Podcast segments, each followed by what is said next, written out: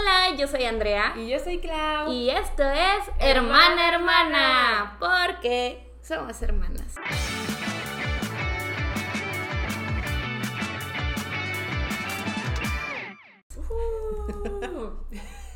Estoy la intro Ay, me da mucha risa, ajá, porque Es que le- está cringy, ¿verdad? Está Pero me da mucha risa, siempre, siempre me da mucha risa escuchar la intro, la verdad. La verdad es que siento que a estas alturas ya no me da cringe, pero ya es como chiste local que yo no quiero decir. Porque Ajá, es lo que te iba a decir, de que yo algún día lo vas a decir, pero te va a salir natural. Sí lo he dicho. Pero sí. natural. Ah. De que sin que sea forzado o O sea, que, yo me tardé un segundo en reaccionar y Claudia, porque somos hermanas. Salvándola. Ah, with pride. Andrea, porque somos orgullosa. hermanas mientras que hay una lágrima. Somos.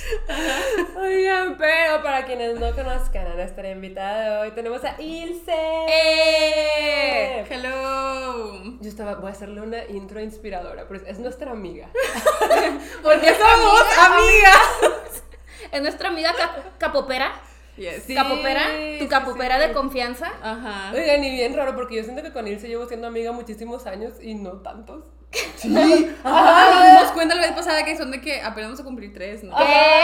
Creo que empezamos a hablar de que viene en el 2019. Bro, Ajá. o sea, si a mí me decías de que cuánto tiempo lleva conociéndola, cinco. Ajá. Así, o sea, literal. Sí. Nos dimos cuenta que literal en junio del 2019 salimos por primera vez. ¿Qué?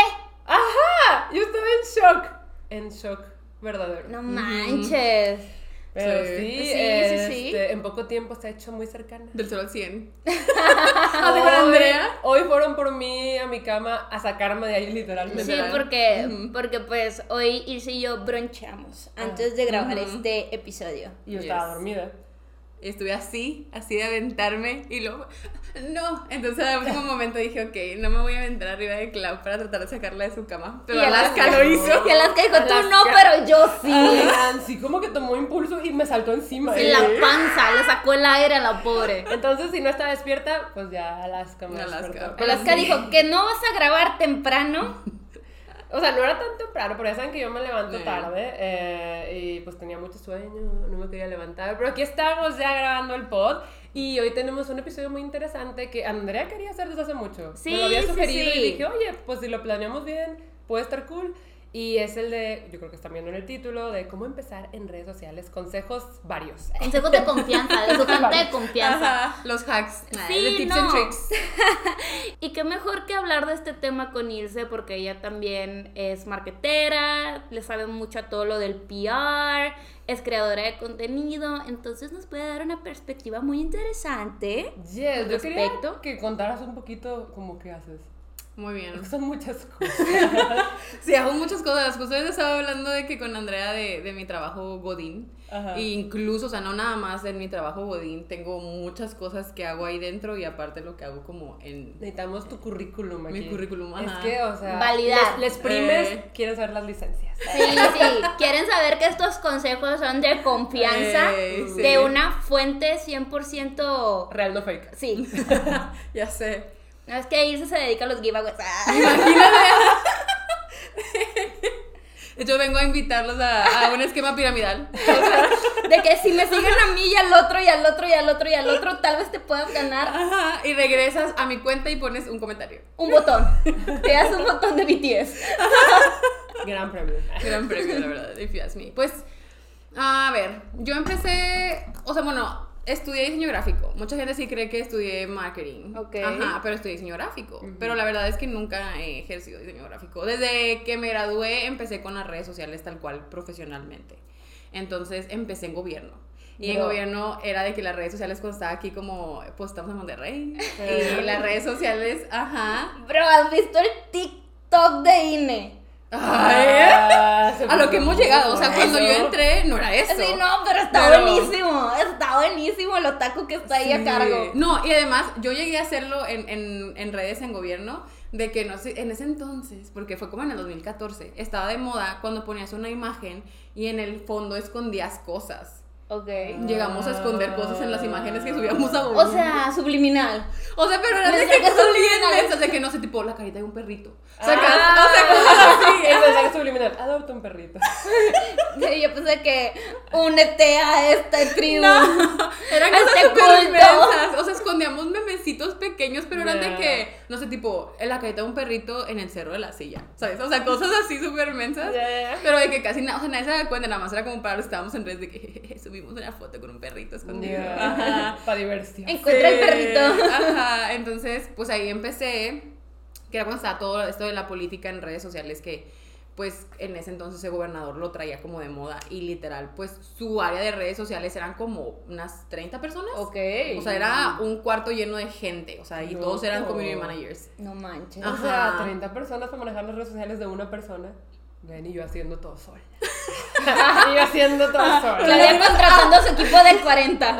Pero tienes Más que el gobernador. te pide de que el agua. Ajá, no, acá pues, estaba muy intenso lo que te Qué pedían. ¿no? Y en, en donde yo estaba, que era una secretaria, una secretaría, y yo era la secretaria de esa secretaría en redes, pues la gente sí te pedía cosas y era darle el seguimiento de lo que la gente te estaba pidiendo. Porque pues la verdad la secretaria que estaba a cargo en ese entonces sí era mucho de, si se puede vamos a darles, ¿no? Entonces la gente llegaba y pedía cosas que sí eran factibles, pero pues era de ver con qué departamento canalizarlo y bla, bla, bla, y darle el seguimiento. Pero pues ahí estuve un rato y de ahí me fui al trabajo que tengo ahorita y estoy trabajando en Sally Beauty. Ok. Entonces, literal, me fui para allá y ahí llevo ya seis años. Y en Sally Beauty, ¿qué haces? Entrevista.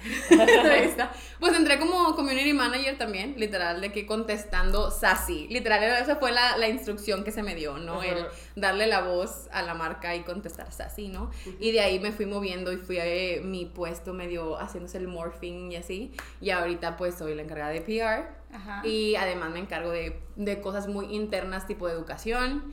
Y también me encargo de cosas que ven de los tutoriales de YouTube. Sí, todo y- producción. Ajá, producción dentro de, de la marca. Entonces, eso es lo que hago ahorita. Como que es- es- está bien padre mi trabajo porque es the best of both worlds en cuanto a lo creativo y lo godín. Que está bien padre. Así, la verdad. A mí me fascina ser godín, pero con este balance de tener de todas maneras el, la rutina que de todas maneras no es rutina. Sí. Que justo lo que hablábamos ahorita de, de tener este, este trabajo como en marketing, que es como de, pues son proyectos, entonces aunque sí es rutinario, no te cansa ni te aburre porque Sí, siempre es algo nuevo. nunca es el mismo. Mm, No, la verdad, yo sí veo como todo el backstage de lo que haces, se ve bien padre, se ve bien divertido. está bien divertido. Y pues además tienes esto de que trabajas directamente con los creadores de contenido, con muchísimos. Sí. Entonces, ya se imaginarán el ti que tiene Ilse. O sea, entre muy en ti, la verdad. Nos cuenta unas cositas que dices de que, a ver, ¿cómo? Sí, porque luego además, o sea, por alguna razón siempre, sí me llevo muy bien con la mayoría de la gente con la que trabajo. Entonces, literal, yo creo que así empecé a hablarle a O Clau. sea, sí, de hecho, nuestra relación primero fue de que de PR de Sally. Sí, me empezó a mandar, ajá, productos de Sally. Y así empezamos a hablar por WhatsApp, pero Porque, casual. ajá, de que ni siquiera, siempre trato de acordarme como que qué qué fue lo que nos impulsó a hablarnos en WhatsApp, ¿sabes? Porque ni siquiera fue BTS. No, en ese entonces no existe no. BTS. Aclara que hay. O sea, en nos- entre nosotras, Y yo. no en el mundo. Yo. entre nosotras no existía el tema de conversación. No, porque. Clau no era fan. No. Ajá, ajá, entonces... No, no hablábamos sé de qué BTS. fue, no sé qué fue, porque me acuerdo mucho que antes eh, yo tenía un código de descuento en Sally Mm. y hablábamos mucho para eso, de que ahora qué vamos a pedir y no sé qué, el código de descuento, y como que sí hablábamos, pero solo para eso. Ok. Sí. No sé qué cambió la cosa que de repente fue de hay que salir y salimos. Mi teoría es, tengo una teoría. Ok. Pero que según yo sí lo puedo decir porque ya la dijiste. De que tenemos a, a mi amigo que tenemos en común. Ajá, sí. Ajá, entonces como que ya nos acabamos, porque yo me acuerdo que, que mi amigo cuando salía con Clau. Es eh, el de la boda, oigan. ¿Se acuerdan del de chisme de la boda. boda? El que se casó. Ese Ajá. Es ese. Él es pieza clave, porque él sí me contaba de Clau y me acuerdo que sí me decía de que sería súper buena amiga de Clau, tienen un chorro en común. Y yo, pues la verdad, o sea, no conocía a Clau y yo de que, ah, pues qué padre, o sea, pero él, él además, bueno, él me decía, no sé si sea cierto, él es mucho de que nos presume y habla de nosotros mucho. Sí, lo hace. O sea, yo, sí, de verdad. O sea, yo ya sabía varias cosas de Ilse porque me hablaba mucho de Ilse, pero muy orgulloso. Que me Ah, decía, Ilse. Él me bueno. enseñó un tweet tuyo que pusiste en Sally, que le contestaste a un tipo de que. No, no sé qué decía, que si iban a vender cosas de hombres o no sé qué. Ah, sí, sí, Y tú le contestaste algo, no me acuerdo. Yo qué me acuerdo qué contesté, pero, pero era muy sassy. Y él me estaba enseñando los tweets que ponías como padre orgulloso. Y yo, ah, es mi amiga Ilse. Y le quitaron Pero- los tweets de Ilse así de quien. Pero yo no la conocía, a Ilse. Y en ese tiempo yo tampoco colaboraba con Sally. Entonces yo nomás era como, ah, mira, Sí, entonces como que nos sacábamos y Ajá. cuando ya empezamos a trabajar juntas, como que ya sentíamos a lo mejor esa familiaridad. O sea, de que, ah, ya tenemos algo en común. es la de los tweets.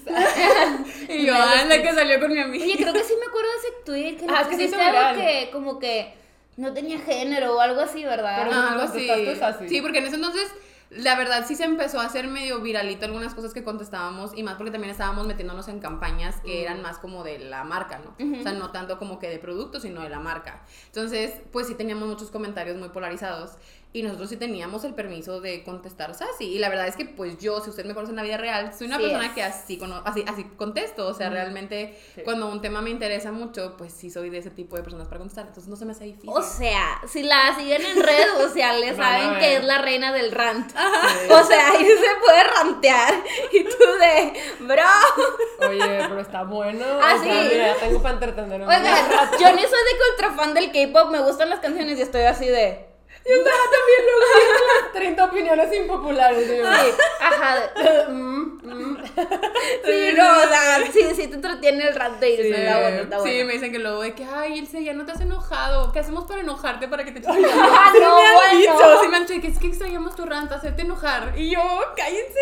Me estoy jugando, pero sí es como, ay, no, no, no se ha dicho nada. Pero No, miren, sea, Scorpio no batalla para enojarse. esta. Exacto, es eso, es Scorpio. No batalla para enojarse. No sé cómo esta amistad se dio. Sí, soy No, muchos literal, no tiempo. O sea, tú llegaste, tú me dijiste, eres escorpio, y sí me juzgó. Yo me acuerdo porque me dijiste, es que estoy, estoy rodeada de escorpios y nunca me llevo bien. Y, o sea, es que me, porque me dijo, mi hermano es escorpio. O sea, no es que no me lleve bien. Aquí No, el problema es que me que- llevo muy bien y estoy harta. Ah, Los conozco cómo son. Ay, era de que, es que, así, pero sí me decía como, "Mm, tú eres escorpio, pero ok, está Oigan, bien, pero es que mi, pero papá, no. mi, mi papá y mi hermano son escorpio, entonces como que, así, está ajá. complicado. Pero ustedes podrán pensar que eh, nuestra amistad se fortaleció con BTS y puede ser, pero es que antes de eso ya éramos muy amigas. Ujú, o sea, Sí, salían ajá, bastante. salíamos Salían mucho, bastante. entonces no sé exactamente Siento que como cuál cuando- fue el punto de que ah, sí. O sea, yo creo que antes de BTS éramos como que amigas, o sea, de que muy amigas Pero y luego amigas, dice. Armigas, eh, porque Hormigas. somos armigas. Hormigas. ¿Hormigas? ¿Qué? Sí sabe de lo que estamos Hormigas. hablando, nada más. Somos armigas. Se está bulleando. Pero no, luego creo que ahí nos hizo muy cercanas. O sea, éramos de que amigas, de que Bien. muy amigas, y, ajá, y luego nos hicimos muy cercanas. Creo que eso fue el, el, la- el, el next step que pasamos. Sí, yo también me acuerdo cuando a Claudia le estaba gustando BTS y me decía, es que Ilse me está enseñando a querer a todos los siete por igual.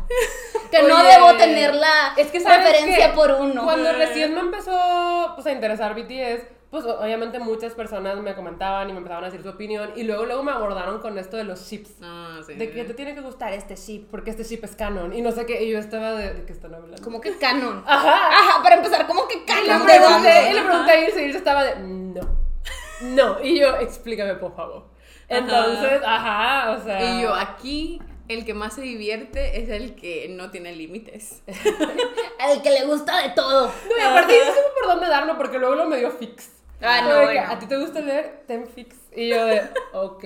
Y yo, pero no te voy a dar fix nada más un chip, ten los de todos. Ah, sí, no, yo empecé con todos los chips también. No, sí. no, no, entonces, ah, sí, eh, cuando ya me empezó a interesar BTS, me acuerdo que hablaba mucho con Ilse de eso. Y nunca me presionaba tampoco. No, no. Nunca era como, esto te tiene que gustar. No, era como lo que yo iba preguntando. Entonces, eso también se aprecia. Sí, Eh. y pues la verdad Ilse empezó a venir a la casa y así me la presentaron y me, me, me empecé a llevar bien con ella, entonces ahora somos amigas. Amigas. Porque yo no soy hormiga. No tiene la R.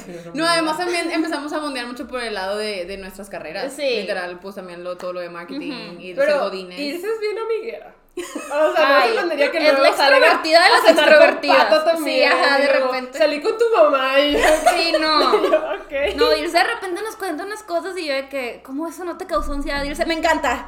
Y yo de... Ajá, no manchen. Sí, sí, Sí. No, pero Ilse también trae muchas cosillas ahí que hace eh, por su cuenta eh, en este contexto de, de lo que estamos hablando. Pero antes de seguir hablando de eso, yo te dije, yo te dije, hay un update. Y ahora que estoy con otra Army. Pues tenemos que hablar de eso. Yo les dije, por ustedes lo hice, no más de 15 minutos. ¿Qué? Va. No, no. Corre tiempo. Corre tiempo. Andrea, de que revisando. Corre tiempo. ¿qué hora es? O Ah. sea, es que aquí hay un problema y es que como ya saben estamos grabando episodios muy adelantados, entonces los updates salen bien atrasados, pero este no va a salir tan atrasado. Esto sale, sí, sí, sí. vamos a hablar de el comeback de BTS. Bro, 15 minutos. No, es más 10. 10. No, o sea, o sea, obviamente hay que darle Sí, rápido, sí, sí, pero ajá. pues es que tenía que aprovechar porque yo siempre que estoy hablando de BTS, Andrea más está de mm. y yo, Yo no lo he escuchado. no los he escuchado. La cara. Andrea stream yet to come. A ver, vamos a parar esto. Para que lo Necesito para que lo. Hoy lo Ah. ponemos para que des tu review de Ya te comí y le damos ahí una vista o 10. O diez. Bro. No, a mí sí ¿Cómo me que 10? gustó Sí, está bien padre. Lloré, me gustó lloramos. Es que ustedes mucho. están biased. Es O sea, que sí. sí. Oye, yo sí le lloré a la de For Youth. Empezó Ah, claro. Ya les dieron todo. Sí, Sí, ya sí, nos dieron todo. Pero nada más eran tres canciones Cuatro, ¿no? nuevas. Ah, tres. ¿No eran cuatro? O sea, es que era una que no estaba de que en streaming platforms y la agregaron. Entonces son tres.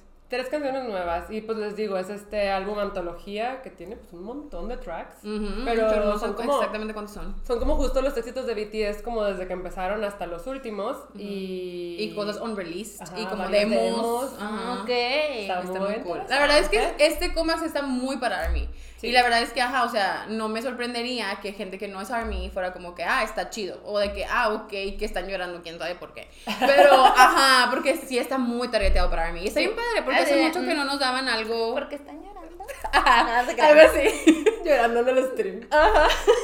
Pero la verdad está bien padre porque hace mucho que no nos daban algo así como totalmente o únicamente para nosotros, ¿no? Porque obviamente las otras canciones que están muy padres y obviamente nos gusta mucho Army, la verdad es que sí están mucho como todo el mundo puede unirse, ¿no? Claro. Todo el mundo puede escucharlo, vamos No, a y sí escuchar en el llegó radio. mucha y- gente por esas Ajá. canciones. O sea, el fandom se duplicó. Tipo de que Butter. Si no es que triplicó, así. Sí, o sea, con esas canciones el fandom, ajá, se, se triplicó. Sí, o no, sea, está de es que gigantesco por esas gigante. canciones. Porque sí era muy invitante, ¿no? Pero esto siento que esto está muy cool, si es mucho de. Pues es que Ten Army vamos a darte un abracito y. Sí, de hecho, el MV está lleno de referencias de cosas del pasado. O Ajá, sea, que si tú lo verías sería de que, ah, mira que Asterix, y ya. O sea, ¿sabes? Pero nosotros de que, un camión, ¿sabes? El carrusel, güey. Bro. Sí, o de que volteó hacia un lado, literal. O Los sea, tenisitos del gimnasio. quiero llorar. Miren, aquí alguien sale sobrando y soy yo. Andrea se va. Ya no es mi podcast. La verdad es que las tres nuevas canciones me gustaron mucho. Ron BTS. Está bien chida. Está. Mm. O sea, yo no podía creer lo que estaba escuchando. Eh, los gritillos del Jungi de Ah. fondo, eso es lo mejor, está bien padre. No, el verso del hobby. No puede Bueno, ser. Está es súper buena. O sea, la verdad es que son tres canciones que son muy buenas. O, o sea, a lo mejor no nos dieron como todo este álbum de unreleased tracks, Ajá. pero creo que lo que nos dieron fue lo que necesitábamos en este momento. Está muy cool. Además, ya pusieron Born Singer en las plataformas de Ujú. streaming. Y entonces estoy de Y que. además es, el- es con lo que empiezan y es una canción muy emotiva también para Army. Entonces estoy segura que todo el mundo le puso play a Born Singer porque Está bien. ¿Sabes qué? Andrea está como. "Mm, no, pues sí. Oigan, es que Claudia sí la buleo. pero- la buleo, pero. Y con eso me estoy así como. Sí, o sea, se está Estoy así como-. Y yo, pero estoy viendo la cara de. de los cuernillos. De, de- Pero otra cosa muy cool es que también van a volver a los programas de música. O sea, a mí de las cosas que más me gustan de toda esta industria es como eso. Me gustan los mucho stages y los todo, todo además lo que stages. viene con los stages, que están regalando cositas para la gente que Ajá. va y, Y- todo, las interacciones. Ajá, y a mí cuando me empezó a gustar BTS estaban promocionando On.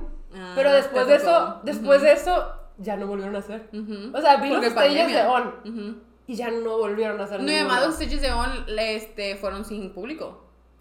Porque cuando regresaron fue cuando ya empezaba la pandemia, literal, On les tocó en la pandemia. Sí, On fue como en enero, ¿no? Del Sí, 2020. Ajá, y literal, fue cuando estaban con todo lo de Jimmy, que fueron al, al este, ¿cómo se la estación? Y se regresaron a Corea y empezaron a promocionar. Mm. Pero allá ya estaban haciendo el no puede haber gente. ¿Jimmy de Jimmy Fallon?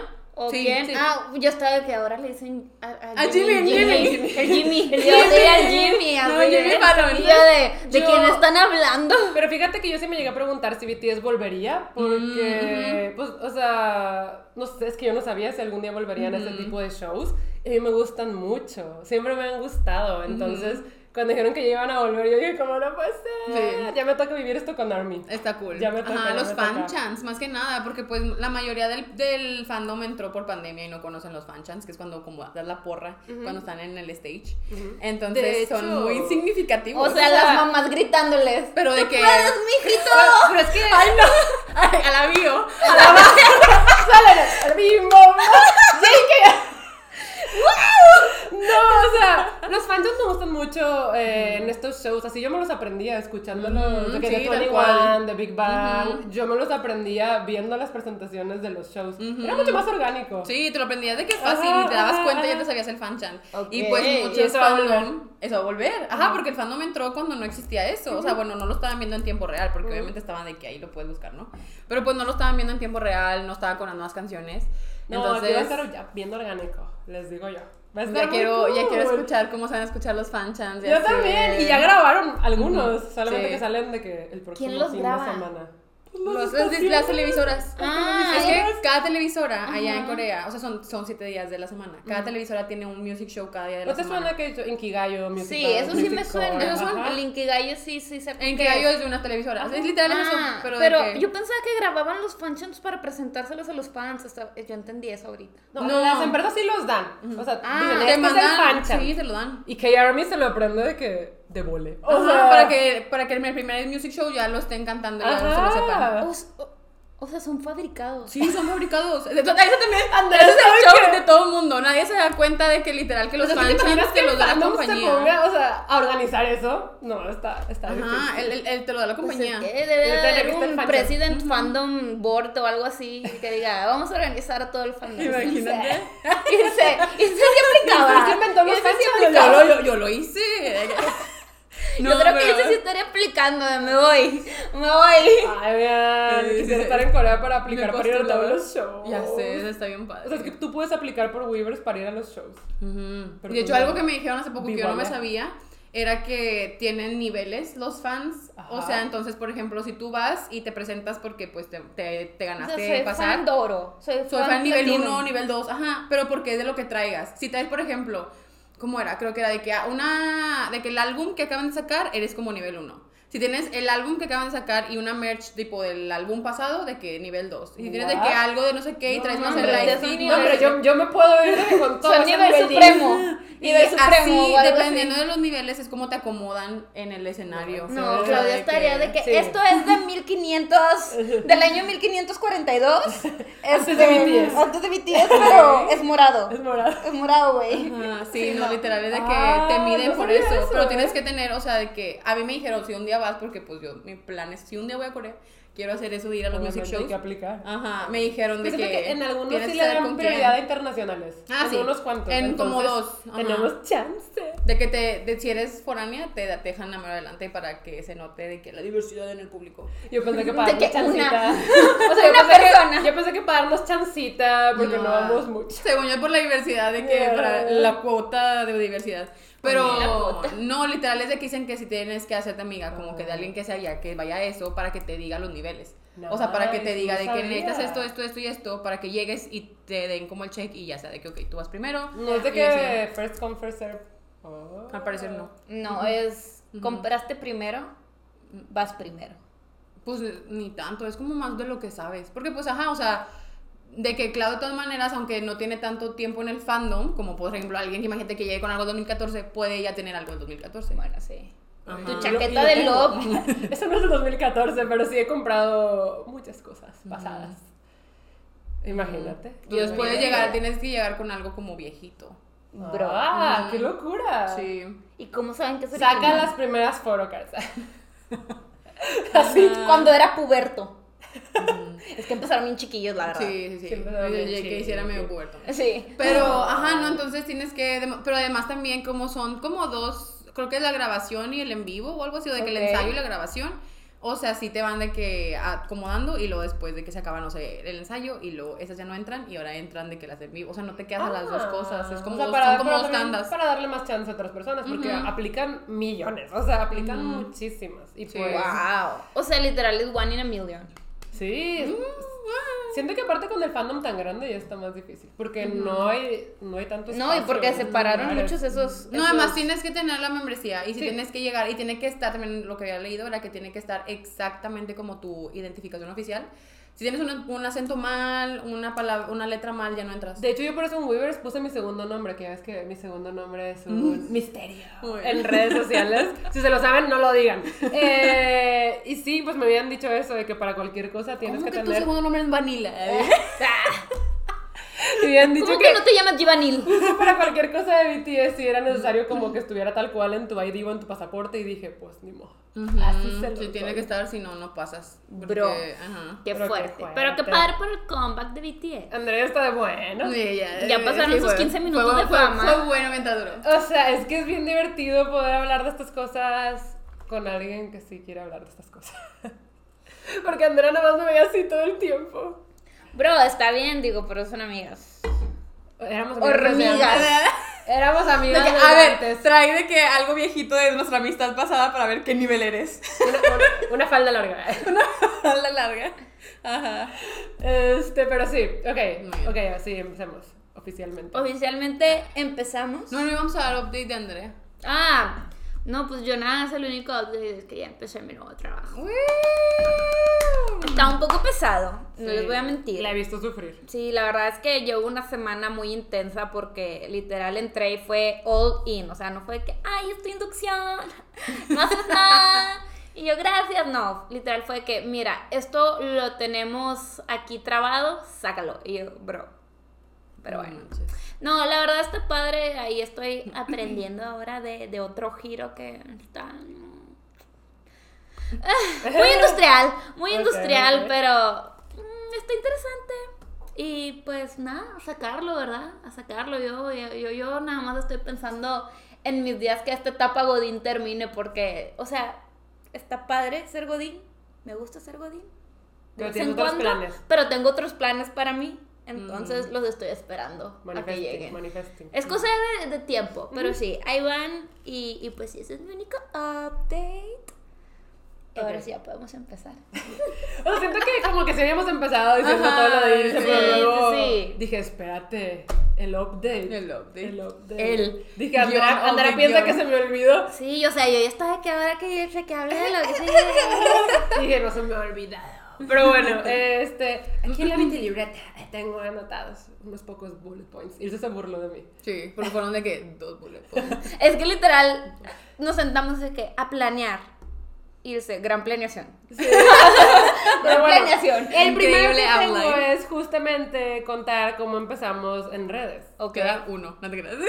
porque eran dos bullet points. Nos Queda queda uno. Nos quedamos. Adiós, esto fue todo por el episodio de hoy. Ah, Este, pues creo que todos empezamos de una forma muy diferente. Sí. Ajá. Tuvimos ahorita un debate. Sí, Mm, justo. sí. Porque Andrea dice de que pues es que tú y yo empezamos realmente cuando hacíamos cosplay en Supamame. Bro. Que nos juntábamos todos los sábados a grabar un video y lo subíamos a YouTube. Pero yo le decía que. O Pero sea. es que ahí empezamos a formar una comunidad extraña. Yo lo decía por eso, porque en Facebook teníamos nuestra fanpage y todo. Pero fíjate que todavía eso fue diferente, Sí. porque cuando nosotros teníamos Supamame, que es en tiempos ancestrales, todavía no existían las fanpages de Facebook. Entonces teníamos un nuestro Facebook perfil. personal. De su. O Ajá. sea, sí, haz de cuenta que teníamos nuestro Facebook personal secreto y el Facebook de Supamame.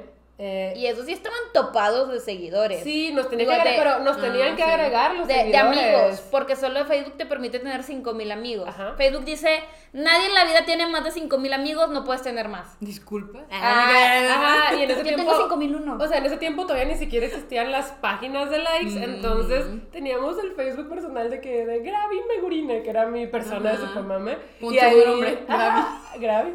Y ahí nos agregaban las personas y Yo era nosotros- Jibari Teto. Jibari Teto, sí. Y nosotras. Es que así se llamaba su boca, lo de Teto. Ajá.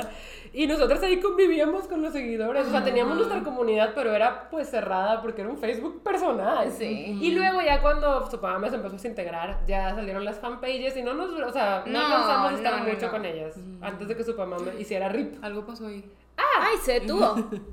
Ok, hemos vuelto. Sí, entonces siento que igual y pudo ser un inicio, pero Yo es creo que, que para desenvolvernos un poquito en cámaras. o sea, puede ser, pero es Familiarizarnos, que- ni siquiera desenvolvernos. Es que fue lo que yo le decía del contexto. En ese entonces, eso era estar en redes. O sea, porque Sí. hacían contenido de que en YouTube. Sí, pero no había más redes. Pero no, ajá, no había existían de que. no, existía el PR, no, No. existían las colaboraciones. Incluso YouTube apenas estaba empezando a pagarle a ciertos De Estados canales Unidos. de Estados Unidos nada Ajá. más. O sea. YouTube todavía no era un trabajo. Eh, Era de que una plataforma donde veías la caída de Edgar. ajá, gatitos. De que gatitos cute. O de que a Ray William Johnson ranteando. Sí, Ajá. o sea, la verdad es que no era nada como ahora, entonces yo no lo tomaría como redes sociales, pero como dice Irse, eran las redes Era sociales. las redes entonces. Sí, sí, ajá. sí. Pero es que tampoco existía ese concepto de red social. No, ajá. No existía. O YouTube, sea, ¿qué era? Le decíamos YouTube y ya. Ajá, o sea, de que quién era sabe para qué era videos, sí. Era el internet. Ajá. El Entonces, internet. Am, pues YouTube, a ver, no es que después de eso, pues sí estuvimos, eso se terminó como en 2010, 2011, ¿no? Ajá. Y, Y si yo- estuvimos un rato. Sin hacer nada de sí, eso. Ujú. Ajá, fuera de redes y todo. Y. Y... Este, ya decidiste crear tu canal de YouTube. Bueno, es que fue casi, casi como decisión de las dos al mismo tiempo, porque me acuerdo que las dos grabamos nuestro primer video igual. No Pero. Este. Claudia sí siguió y yo no. Es que a mí, si algo me caracteriza es la constancia. Primer consejo. No, es que sí, es el primer consejo, de verdad, de verdad. Pero sí, em, yo me acuerdo que por el 2002 2003 empecé a leer de que, o sea, un montón. Y yo le trataba de contar a Andrea, a mi mamá. Y O sea, sí me contaba y al principio sí me contó todo, pero luego le dije, Claudia, no te quiero escuchar. Ve, así, así ha sido con todos de siempre, no solo con BTS. Sí, no es con BTS, es que ya, ya. De que. Ajá. Ajá, entonces ya les he contado mil veces que yo pues quería hablar de libros y por eso empecé con el canal de YouTube, porque quería justamente encontrar personas con quien hablar de lo que me gustaba. Eh, pero en ese tiempo YouTube tampoco diría que era como un trabajo. Mm, Siento que mm. Apenas los creadores de contenido, pues tipo Zoela, Mm. los de por allá, los de UK, Como blogger, sí. ah, estaban como empezando a verlo como un trabajo. Jenna Marbles, ¿no? También estaban sí. entonces. Pero acá por el lado de los libros, yo me acuerdo que cuando yo empecé, los canales tenían 3.000 seguidores, 5.000 seguidores. Y también era mucho lo de la comedia. O sea, porque era de que Shane Dawson, era de que. Smosh. Ajá, todo eso era lo que estaba como de moda. Ajá, entonces cuando yo empecé, la verdad, nunca lo hice con el propósito de que, ah, esto va a crecer y se va a transformar. No, era un hobby. Yo quería hablar de libros con las personas. Eso todavía se mantiene. Quiero seguir hablando de libros con las personas. Ni tanto, ahora quiere hablar de Fix y de BTS con las personas, pero también de libros. O sea, sí, pero por eso ya, Ya me- tienes ya tengo más redes sociales. En Twitch, en Twitch. Ajá, ya tengo más redes sociales. Porque lo los libros no ha cambiado. No, no, Y no. mi canal de YouTube es una parte muy esencial para mí. No sé, es lo que más ha estado conmigo. Eh, No, y te sigue gustando. Me gusta muchísimo. Entonces, aunque al inicio no lo planeé, pues así empecé en redes. Me acuerdo que pues yo no sabía mucho y yo veía que los otros youtubers tenían de que el Instagram, Twitter, y yo decía de que pues supongo que yo también, porque también quería platicar con otros creadores de contenido. En ese tiempo, por ejemplo, yo no era amiga de Raiza todavía. Y yo veía que Raiza siempre estaba en Twitter, entonces era como, bueno. O sea, ¿sabes? Yo también como que, pues veía lo que otros creadores de contenido de ese tiempo hacían. Y en ese tiempo tampoco existía la palabra influencer ni creador de contenido. O sea, Youtuber, ni siquiera. O sea, sí, está empezando a que- nacer esa palabra Sí, apenas. creo que youtuber estaba ya. Era como blogger. Ajá. Ujú, Entonces, me acuerdo mucho de esos inicios, como que yo no sabía qué onda, pero es que todavía no se monetizaba nada de Mm, eso. mm, mm. Entonces, yo nada más entré como, uh, quiero hablar de libros. Sí, yo, yo entré primero como que queriendo, no sé, o sea, la verdad es que ni me acuerdo de que era mi primer video, pero luego como que fue que, ah, sí, maquillaje, lifestyle, DIY y como que todo eso porque me gustaba mucho, pero no, no pude seguir el ritmo. Sí, No, no, no, no, YouTube no, no era para mí. Es que aparte YouTube tiene un algoritmo muy exigente. Eso sí es muy importante de decir. Ah, si tú fallas una semana, YouTube es de, ah, me fallaste. Te. Ya no creo en ti. Ajá, y ya no promociona tu video, no Sí. ponen recomendaciones. Ajá. Entonces, sí, hay que ser bien constante. Em, yo creo que esa ha sido la clave conmigo. O sea, Sí. desde que empecé, Es que yo casi no he fallado ni una semana. O sea, aunque me Yo vaya de creo viaje, que tú, me en tu trayectoria de youtuber, una vez, dos veces, Sí. cuanto mucho. Y antes, o sea, cuando empecé que no era tan de que, ah, este es mi trabajo, no tenía ni siquiera día de subida, pero me esforzaba por subir uno a la semana. Me esforzaba Sí, mucho. de que a veces domingos, a veces jueves, a veces este, No lo termino de editar, de sí. subida. Ajá, justo cuando lo terminaba de editar es de, ya terminé de editarlo, lo voy a Mm. subir. Ay, los viejos tiempos. Pero justo, pues no, no es como que ganaba dinero ni nada. Sí, Eh, sí, sí. Todo se fue transformando de forma muy orgánica, pero así fue como yo empecé. Eh, solo quería hablar de libros y terminamos aquí. Que ahora sí es mi full time job. O sea, yo ya no. O sea, sí seguía a trabajar en la oficina, pero ya no. Ahora me dedico 100% a redes. Y si quieren, ahorita hablamos un poquito de la evolución, que como fue muy orgánico, tampoco les puedo decir de, claro, seguí estos pasos, pero pues antes que ellos les cuenten un poquito de cómo empezaron a hacer contenido en redes. Sí, bueno, yo creo que también se dio, o sea, Clau nos empezó a incluir mucho como en su vida. Digo, en su vida. En sus en sus videos. videos, vaya. Ahora eres mi hermana.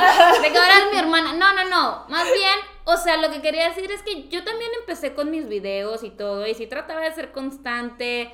Pero a veces era que llegaba cansada del trabajo y era que, bueno, no, o sea, ya no quiero grabar. O sea, cualquier cosita yo sí la sacaba de excusa para no grabar.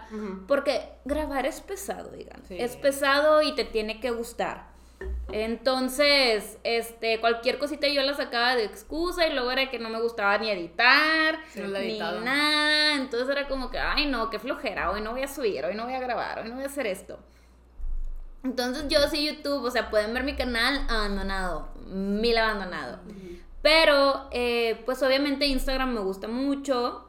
eh, gracias a que Claudia nos empezó a incluir en sus videos, también la gente como que empezó a llegar, o sea, entre los que ya me seguían y entre los que llegaban porque Claudia nos seguía sacando, pues ahí em- se empezó a formar como esta comunidad. Claro, a mí me pareció muy curioso cuando empecé a invitar a mis hermanos, porque por, como por los primeros dos años era yo solita, y luego ya se me ocurrió invitar de que a mi mamá, Andrea, a Pato, y veía que sus videos gustaban mucho, o sea, ajá, y pues yo los seguía trayendo, pues a la gente le gusta, Sí. entonces la gente los empezó a querer mucho. Ajá, entonces empie- empezaron a, pues, Buscarte. ahí, buscarme en redes sociales. Yo siempre he sido de que si quieren buscarme en una red, Instagram, que es la que más uso, es mi red social favorita. Y, y pues sí, empiezas a crecer y obviamente pues te empiezas a ser parte del mundo. O sea, yo también ya tengo mis proyectos aquí como hermana hermana. Eh, también pues ya hay marcas con las que he colaborado, que también, o sea, te buscan como creador, creador de contenido. Y Pero es que tampoco fue tu plan. Sí, no, no O fue mi plan. De verdad, todo fue como muy orgánico. Y, y también, pues ya también tengo la Sociedad de las Pesadillas. Sí. Entonces, sí estoy en redes, no es mi full time job. Sí, o sea, obviamente he recibido ingresos de ellas, Ajá. pero eh, está, está muy interesante. Sí. Sí, sí, sí. ¿Tú dices? Pues lo mío estuvo medio de chiripa, creo. creo o sea, es lo que yo creo. Porque, pues no sé, desde antes, desde que se empezaron a poner de moda todo esto de crear contenido, más que nada en YouTube, porque siento que ese fue el que se hizo más legit primero. ¿no? Sí, Sí, YouTube fue el que se hizo más literal, o sea, O sea, eran youtubers. Yo siempre digo que YouTube sigue alimentando mis otras redes sociales. O sea, a pesar de que mis otras redes sociales ahorita me va muy bien, Claro. yo sé que YouTube es el motor. YouTube Ujú. me alimenta Sí, todas es el las core. demás. Sí, YouTube creo que, y fue porque literal empezó, o sea, fue el que realmente empezó a mover todo esto de la creación de contenido. Y yo me acuerdo que, pues, no sé, desde que empezó todo eso, sí, la gente me mencionaba como, oye, ¿nunca te ha llamado la atención de que abrir YouTube? Y yo, no. Yo siempre decía que no quería, o sea, como que estaba padre y se me hacía padre y así. Y la gente sí me lo mencionaba, pero yo nunca quise. O sea, yo no quería y yo decía, no, hombre, qué miedo. O sea, no, yo no voy a hacer eso, qué miedo. Y así, no, yo me rehusé por, Por muchos muchos, años. literal, muchos años. Y luego vino Instagram. Y pues en Instagram vinieron las stories. Sí. Y en stories literal solamente pues subía cosas que siempre me da mucha risa porque Andrea me dijo lo mismo que tú me dijiste la vez pasada de que ¿cómo le haces para hablar tanto en stories? Oye, es que hay días en los que, o sea, es que legit, pues sí, este es mi full time job, ¿no? Entonces digo, obvio, tengo que mantener mis redes sociales activas.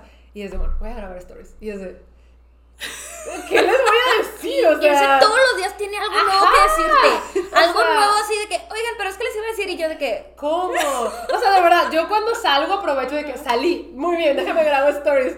Pero si estoy en mi casa, desde déjame les cuento algo y es de. No he hecho nada, solo he trabajado. Y siempre les digo, hola, hoy trabajé mucho.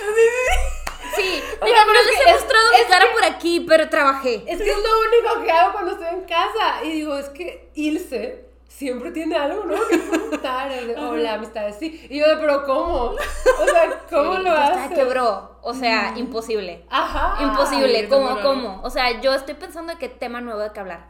Q&A. Los Q&A son buenos. Son buenos, son divertidos. No, son aparte divertidos. te levantan los views y el Sí, engagement. El engagement. El engagement. Un consejillo ahí, los Q&A Ajá. te levantan muchísimo el engagement. Sí, sí, sí. Pero, Sí. ajá, a mí Yo sí los me- Q&A los tengo que planear porque digo, se me van a hacer puntitos, entonces tengo Ajá. que controlarme, al revés, ¿sabes? Que tengo que controlarme y no subir tantas cosas así, porque sé que si voy a poner un Q&A, luego ya se hacen puntitos, entonces es de que, bueno, si el sábado voy a poner Q&A, el viernes me voy a controlar. Ya, ya, agenda. Ah. No, yo casi nunca tengo puntitos. Pero Mm. Y yo también es Es raro que que, yo tenga no puntitos. de qué hablar. O sea, si acaso en un viaje, tipo Sí. Disney, ahí sí tenía puntitos, porque era de que... ah, O los conciertos también de que puntitos. Pero si yo estoy en mi casa trabajando, es de. ¿Y ahora qué les digo? Sí, no, no. incluso tengo que planear, o sea, en cada story que voy a, no, no planear, pero ya me pude entrenar bien a cómo hablar Mm. para tratar de quitarme muletillas que me quitan tiempo o tratar de darle de que muchas vueltas al asunto o a los temas, porque ya es de que si voy a hablar de ese tema no me puedo pasar de las cuatro stories. Y luego además las cuatro stories de que antes de que se acaben, porque si no te cortan. Te cortan. Y lo a hablar más rápido. Y luego, Ajá. sí, ya, Entonces digo, pasa. no, es de que a lo que voy, así. Dicen que irse rapea. Que rapea los stories. Ay, que dice que Rápido. así. Entonces, literal es de no, porque si no, no, los puntitos que yo tengo no. O sea, me ha pasado como cinco veces nada más. Que es de que ya te acabaste los puntitos de las Ay, stories. Nunca me ha pasado. En la vida. Sí, me ha pasado. Cinco eso veces. existe. Sí, En nada más son la 100. vida. Yo no sabía. Me ha pasado en mis destacados. O sea, en mis destacados sí me ha Ah, pasado en de destacados sí, de no que haz otro. Sí, no, pero en el Pero- día sí, son 100. ¿Cómo así? ¿Cómo así? Ajá, pues imagínense. Bro, ¿Qué en tantas shock, cosas tienes en que decir? Sí, no, y todos los días, ¿sabes? O sea, no es cosa de que, ay, hoy lo dije, me quedo Ah, muteado una ¿sabes semana. quién No, todos ¿Sabes los quién días. más siempre tiene cosas interesantes que contar? La Halsey. Ah, dije. O sea, Halsey es nuestra amiga. Sí, Siempre- entre Ilse y Jersey se, se acaban las historias. Ajá, pero siempre tiene algo que contar y yo, wow, qué vidas tan interesantes. O sea, no que yo que leo, escribo, grabo y ya.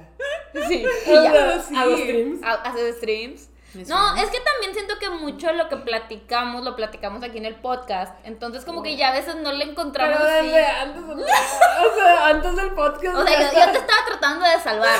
Pero bueno, ya nos desviamos. Bueno, entonces, ajá, como empecé a hacer eso, Ajá. la gente empezó a llegar. O sea, pero Yeah. porque pues esta morra tiene un chorro de cosas que decir. O sea, qué buen chisme y qué Ajá. buen podcast se avientan las stories. O sea, de verdad, sí era como que empezó a llegar. Sin yo hacer creación de contenido, pasé muy rápido los mil followers. Yo Mm. Sí. creo que llegué a unos dos mil, tres mil sin hacer contenido. O sea, nada más Claro. vivía. No o sea, nada más existía. Ajá. Entonces. Eso sí, como literal como 2000. Además también mi trabajo creo que es muy atractivo. Y, Sí, y sí, conozco sí, a gente mucha te gente muy interesante. No, entonces, y yo he notado que la gente sabe que Ilse es como la PR de Sally. Mm, ujú. O sea, sí saben. Sí, Ajá. entonces como mi trabajo también me hace conocer a mucha gente, ya sea creadores de contenido o modelos, gente que trabaja en la industria de la belleza, como que también me seguían, conozco mucha gente todo el tiempo. Sí. Entonces era como que, ay, que, de que no sé, siempre dicen cuando estoy en producciones y conozco gente nueva como a modelos o los fotógrafos o lo que sean, siempre me dicen, tú te la pasas muy bien. de que me la paso de que atacada de la risa y como que muy divertida. Pero en mis también creo que eres muy buena haciendo networking. Ah, Eres ajá. muy buena. Sí. Sí, probablemente. Sí, también. entonces eso Ajá. influye. Ajá, entonces como que la gente eso le, le llamaba la atención y pues estaban ahí en mis redes, como en mi red literal, o sea, una red social mía. Pero hubo un punto en el que tú decidiste ya empezar a hacer contenidos. Sí, fue en pandemia. Mm, O sea, porque- de que no- O sea, no ahora ya viejo. contenido. Sí, sí, sí, se me hace que dedicas a todos los K-pop, Baby creadora de contenido. Baby creadora de contenido. Sí, yo sí me considero súper bebé en lo de la creación de contenido. Porque No, pero- fue en pandemia cuando lo decidí. O sea, sí. Y, y fue porque pues la gente se empezó a enterar, pero la gente que no está cerca de mí. O sea, la gente que no está en la industria, la gente que no es mi amiga, se empezó a enterar. Entonces empezaron a llenar mis DMs y llenar mi Instagram de, hola, ¿qué hago para que me mandes cosas gratis? Literal, esos eran mis DMs. A las, un domingo a las 3 de la mañana yo fácil tenía unos 10 DMs. O sea, sí, porque luego además mandan de que cuando se les antoja y así, ¿no? Muy feo. Y de que, hola, quiero cosas gratis, ¿qué tengo que hacer? Y te metes es una persona de que con perfil privado. O de que te metes es una persona de que con dos fotos.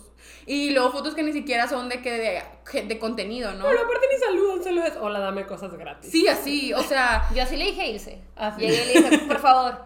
Oigan, no es broma que mi mamá una vez sí le dijo eso.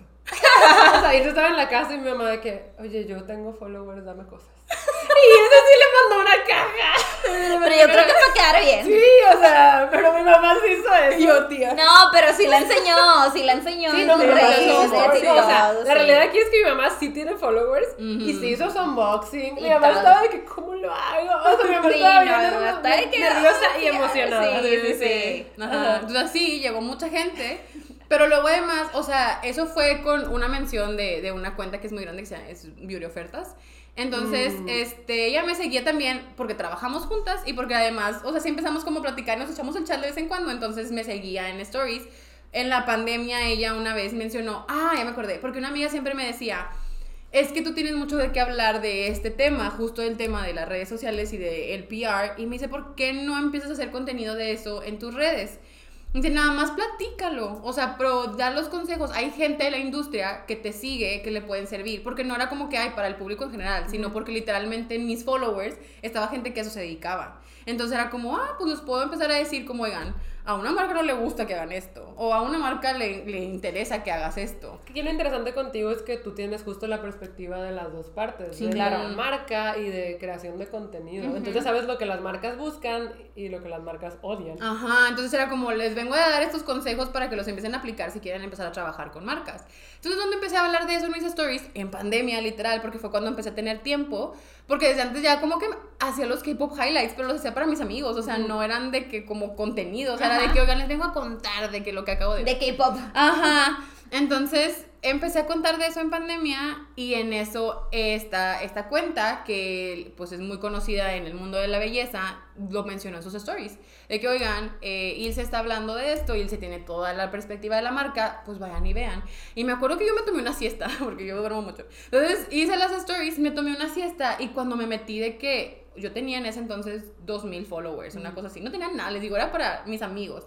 Me desperté y ya iban 5000. Bro. Fueron de que 3000 en menos de 24 No horas. manches. Y mis, mis stories tenían de que 15 mil views, 11 mil views. O sea, fue demasiado. Yo, ¿qué es esto? O sea, ¿de dónde está viniendo esta gente? Pero esa gente sí venía con esa agenda de, hola, dame cosas. Entonces, eh, fue, un, fue una cosa muy rara en la que yo decía de que ahora estoy teniendo atención, pero realmente, pues, No es la que quiero. Ajá, o sea, de que qué quiero hacer con esto, o sea, ya estoy capturando gente, pero pues yo hablaba de K-pop para mis amigas, o sea, no estaba hablando de eso como tal cual de creación de contenido. Entonces, estuvo muy raro ese proceso en lo que se niveló lo que yo quería hacer, qué iba a hacer con estos números que me estaban siguiendo. Era pandemia, entonces tenía mucho tiempo en mis manos. Este, y además fue como, bueno, pues entonces puedo empezar a hablar de los K-pop highlights, la gente le empezaba a interesar, empezaban a porque de esa gente que llegó había gente que le gustaba el K-pop. Y me pasó mucho, el común denominador era, a mí me gusta el K-pop, pero en ese entonces no se decía que eras K-popper. No era tan cool como ahorita. O sea, la gente Yo- le yo daba lo mucho digo desde el miedo. 2009. Pero a la gente le daba mucho miedo. Participaba en los bailes de la Conven en el 2009. Pero a mucha gente le daba mucho Pues miedo. sí. Porque cuando yo empecé a hablar de eso, a mí me mutearon amigas. ¿Qué? Sí. Es que siento que Ajá. estoy en shock. Sí, no, cuando yo empecé a hablar de eso, la primera vez que empecé a decir que a mí me gustaba BTS, Ajá. de que literalmente tuve gente que vino y me dijo, te acabo de mutear. O sea, O sea, ¿cómo Late, mutearía pero por ejemplo, O sea- con el anime me pasaba mucho antes, que ahorita el anime ya es cool, ya es Ujú. mainstream, pero a mí en la secundaria me bulleaban. O sea, me hacían actual bullying porque me gustaba el anime. Ajá, Entonces- entonces te traías de que cayó, entonces el K-pop era yo, yo llegué de que ya estoy acostumbrada. Ajá, sí, porque la verdad es que en ese entonces te digo, y, y Sí, era no, mucho no era, también. no era lo que es ahora. No, y además de que más que la gente, tus amigos, también venía mucha gente, de, es que en, en, en mi familia no los bajan de chinos. Entonces, Ah, mm. ajá, Ah, sí, claro. Entonces de mi familia de que les dicen esto y estas cosas homofóbicas y estas cosas racistas y estas cosas xenofóbicas, entonces qué padre venir a- a- aquí con O sea, alguien. safe place. Ajá. Ok. Entonces em- seguro. empezó justo con eso y yo ahí fue cuando dije, this is my calling. De aquí O soy. sea, sí, ajá, sí, sí. Literal ahí fue cuando empezó la gente que ya, ya tenía una audiencia, que le estaba como haciendo esta cosa relacionada a, a un tema que yo tenía, estaban como que relacionándose conmigo, siendo identificados, entonces fue como, ok, vamos de que hacer a mixes, tener esta comunidad segura en la cual todos vamos a fangirlear, no pasa nada, y no vas a recibir de mi parte una, algo racista, algo xenofóbico, Claro. algo grosero, porque también era el típico de, es mi bias, no puede ser tuyo, y cosas así, ¿no? Que eran como... Si no te estabas peleando con la amiga que sí le gustaba el K-pop, te estabas peleando con tu familia xenofóbica, te estabas peleando con tus amigos que estaban hartos de que te gustara el K-pop, entonces la gente venía buscando algo seguro. Sí. Claro. Ajá, y ahí fue cuando dije, aquí estoy, aquí soy. Entonces me volvió a mencionar y ofertas después cuando empecé yo a sacar cursos, pero esos eran de que también por pandemia la gente estaba muy reacia a aprender cosas nuevas, entonces saqué los cursos de, de PR y de colaboraciones. Entonces lo mencionó y la gente también empezó a llegar, pero yo también dije, ok, están llegando, qué padre que vengan por los cursos, pero yo se advertí, dije, aquí Yo se habla de K-pop. Sí, claro. de No, que- e incluso también Ilse ahorita tiene una leyenda en su biografía que dice, oigan, si quieren piar, aquí no es. Ajá. O sea, de- o sea, yo no hablo de mi jale Godín, aquí no es. Ajá, aquí es Oigan, K-pop. por cierto, nos preguntaron en los comentarios qué es Godín hace mucho. Ah, sí. Sí, Tal o sea, muy de México, Godín ¿no? viene de un Ah. apellido que es Godínez, que es como un apellido muy común en México. Sí, como Eh, del sur. Ajá, del sur de México. Y literal, así le dicen a las personas que trabajan en una empresa. Sí, En oficina. Sí, en oficina. Si trabajas en oficina, Eres un Godín. Eres un Ajá. godín. Ajá. Sí, sí, sí, me acordé que más preguntaron y dije. Sí, sí. Porque estamos usando mucho el término. El a mí no me gusta en lo personal. Godín. Sí, no, no me A gusta. mí me gusta porque yo, la senti- el sentido de pertenencia a ser Godín me encanta. Soy súper go- a mí me encanta. Es que yo soy súper fan y yo sé que a mucha gente no le gusta y mucho menos en, en mi área de como creativa marketing o así. Pero yo disfruto mucho los viernes de tacos. Yo disfruto mucho las juntas presenciales, no las online, las odio. Bro, tuve viernes de tacos y me cayeron mal. Yo cuando era Godín teníamos viernes de tacos, era lo único que me gustaba. O sea, todas las semanas de, bueno, mínimo, va a estar viernes que yo taquitos. No, o sea, hecho, Andrea ahorita me estaba diciendo de que cada cuánto te toca ir a la, a la oficina. Y yo de que tres veces, pero voy cuatro. Y yo, ¿por qué? ¿Por Y yo, qué? y podría ir cinco, Andrea pero era no la se me más acomoda. feliz en el home office. O sea, lo hubieras visto. Andrea era bien feliz en el home Ey, pero office. soy la típica de, ah, déjame, voy a hablar entonces con fulanita de tal para preguntarle que me ayude con no sé qué. O sea, como que luego además sí me Hasta cara Yo de que, Teams. No, pero sí eres, sí eres bien así. Sí, sí. O Entonces, retomando otra vez. Este, pues sí, empecé a hacer eso y ya la gente, mi audiencia se empezó a acomodar. Mm. O Va. sea, fue el, ok, vengo, me asomo, a ver si me interesa lo que veo y ya me quedo si realmente es lo que me interesa, que fue lo que empezó a suceder. O sea, y mucha gente me lo mencionó en su momento de, vine por vivir ofertas, pero me quedé por el K-pop. Y eso me lo dijeron muchas veces. Sí, sí, sí, también pues Ilse tiene contenido como K-Beauty, o sea, le gusta mucho Sí, también pues todo esto de maquillaje, pelos locos y todo eso. Ujú, Sí, tal cual. Ajá. También da consejos de cabello, porque Ilse, uy, o sea, yo le digo, ¿cómo tienes el cabello suave? Y si te lo decoras toda la vida, ajá, sí. ¿sabes? Entonces Sí. también da consejos así, como que ese es su, su brand. Pero yo creo que es muy importante eso que dijiste, que siempre aclaraste pues lo que iban a encontrar en tu perfil. Claro. ¿Sabes? Yo al inicio batallé un poquito con eso, porque como les digo, yo empecé en redes cuando todavía no existía este concepto. Ajá. Es red social.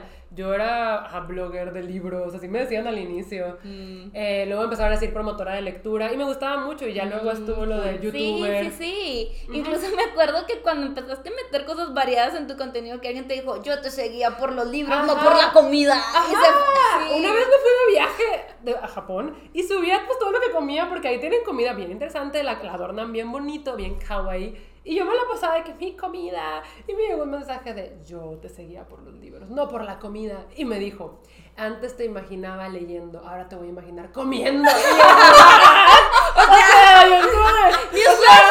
humano, necesito comer. Yo estaba impactada. Y espérate que sepas qué pasa después de que comes. ¡Ah! No puede ser, yo estaba de wow. La digestión. Entonces justo, les digo, No yo batallé un poquito para separar mi persona, o sea, Clau de los libros, porque sí, los libros son parte muy importante de mí, creo que siempre van a estar conmigo y son una cosa que me caracteriza muchísimo, pero como por muchos años fue mi único giro en redes, Sí, claro. las personas empezaron a pensar que pues legit yo era libros y ya. Sí. O sea, si yo quería de repente hablar de otra cosa, había gente que se molestaba. En mi canal de YouTube me decían de que, pero es que yo no me suscribí por esto, yo me suscribí por los libros. No eran tantos. Sí, claro. Pero pues sí había. Entonces me acuerdo mucho de que yo dije, ok, está pasando esto y decidí como diversificar un poquito mis redes. Ya tenía Twitter, ya tenía Instagram. Entonces Instagram decidí hacerlo más mío. Más personal. O sea, más personal. Sí, claro. YouTube siempre lo dejé como Sí. mi canal de libros porque me gusta muchísimo. Pero inclusive también te pones un poquito personal de que, ok, ya vimos libros, pero conozcanme a mí, voy a hacer un tag donde me pueden conocer como el 50 cosas sobre mí. Pero eso es muy poquito. Sí, sí, sí, es muy poquito, pero como quiera lo haces así como que, Sí, bueno, no, o sea, no, creo que mi canal es bastante personal, mi canal de libros, porque al final del día meto a mi familia. Sí, claro. O sea, Es ya- que no puedes separar el arte del artista, aunque mucha gente Mm. crea eso, y muchísimo menos en redes sociales. Claro. O sea, eso va de la mano. O sea, no puedes tú estar mostrando este interés tuyo y no hablar de ti. Claro, pero haz de cuenta que sí, o sea, yo siento que mi canal de libros sí es muy, muy, muy personal y sé que la mayoría de los que están ahí ya están ahí por mí porque me quieren muchísimo y les interesa lo que yo tengo que decir, no tanto por el libro en sí. Claro. Cuando al principio sí era así. Sí, al sí. principio las personas que me encontraban era porque yo hice reseña de tal libro, entraron buscando tal libro y puede que se hayan quedado por los libros, pero si siguen ahí, yo sé que pues también tengo que ver yo. Sí, definitivamente. El creador de contenido tiene que ver porque Sí, sí, hay sí. muchísimas personas que hacen lo mismo. O sea, muchas personas hablan de K-pop, muchas personas Ujú. hablan de libros, muchas personas hablan de lo que te gusta, de que nutrición, vida fit. Y si te escogen a ti, pues es por algo. Es por algo. Ajá, Ujú. entonces eso lo entiendo, pero sí llegué a darme cuenta de que pues la gente sí era de que pues claro, libros y ya, Ujú. libros y ya. Y cuando empezaba a hablar de otras cosas como que les hacía ruido. Y yo pues decidí, hice como misión de vida de que pues que me conozcan como soy, porque no soy solo libros, soy una persona con muchísimos intereses. Entonces, Sí, definitivamente. por eso, dice Andrea, me consta. ¿Te imaginaban de que con el libro en el concierto realmente no siendo como las otras chicas? Sí, Muchísimos sí. intereses. BTS libros.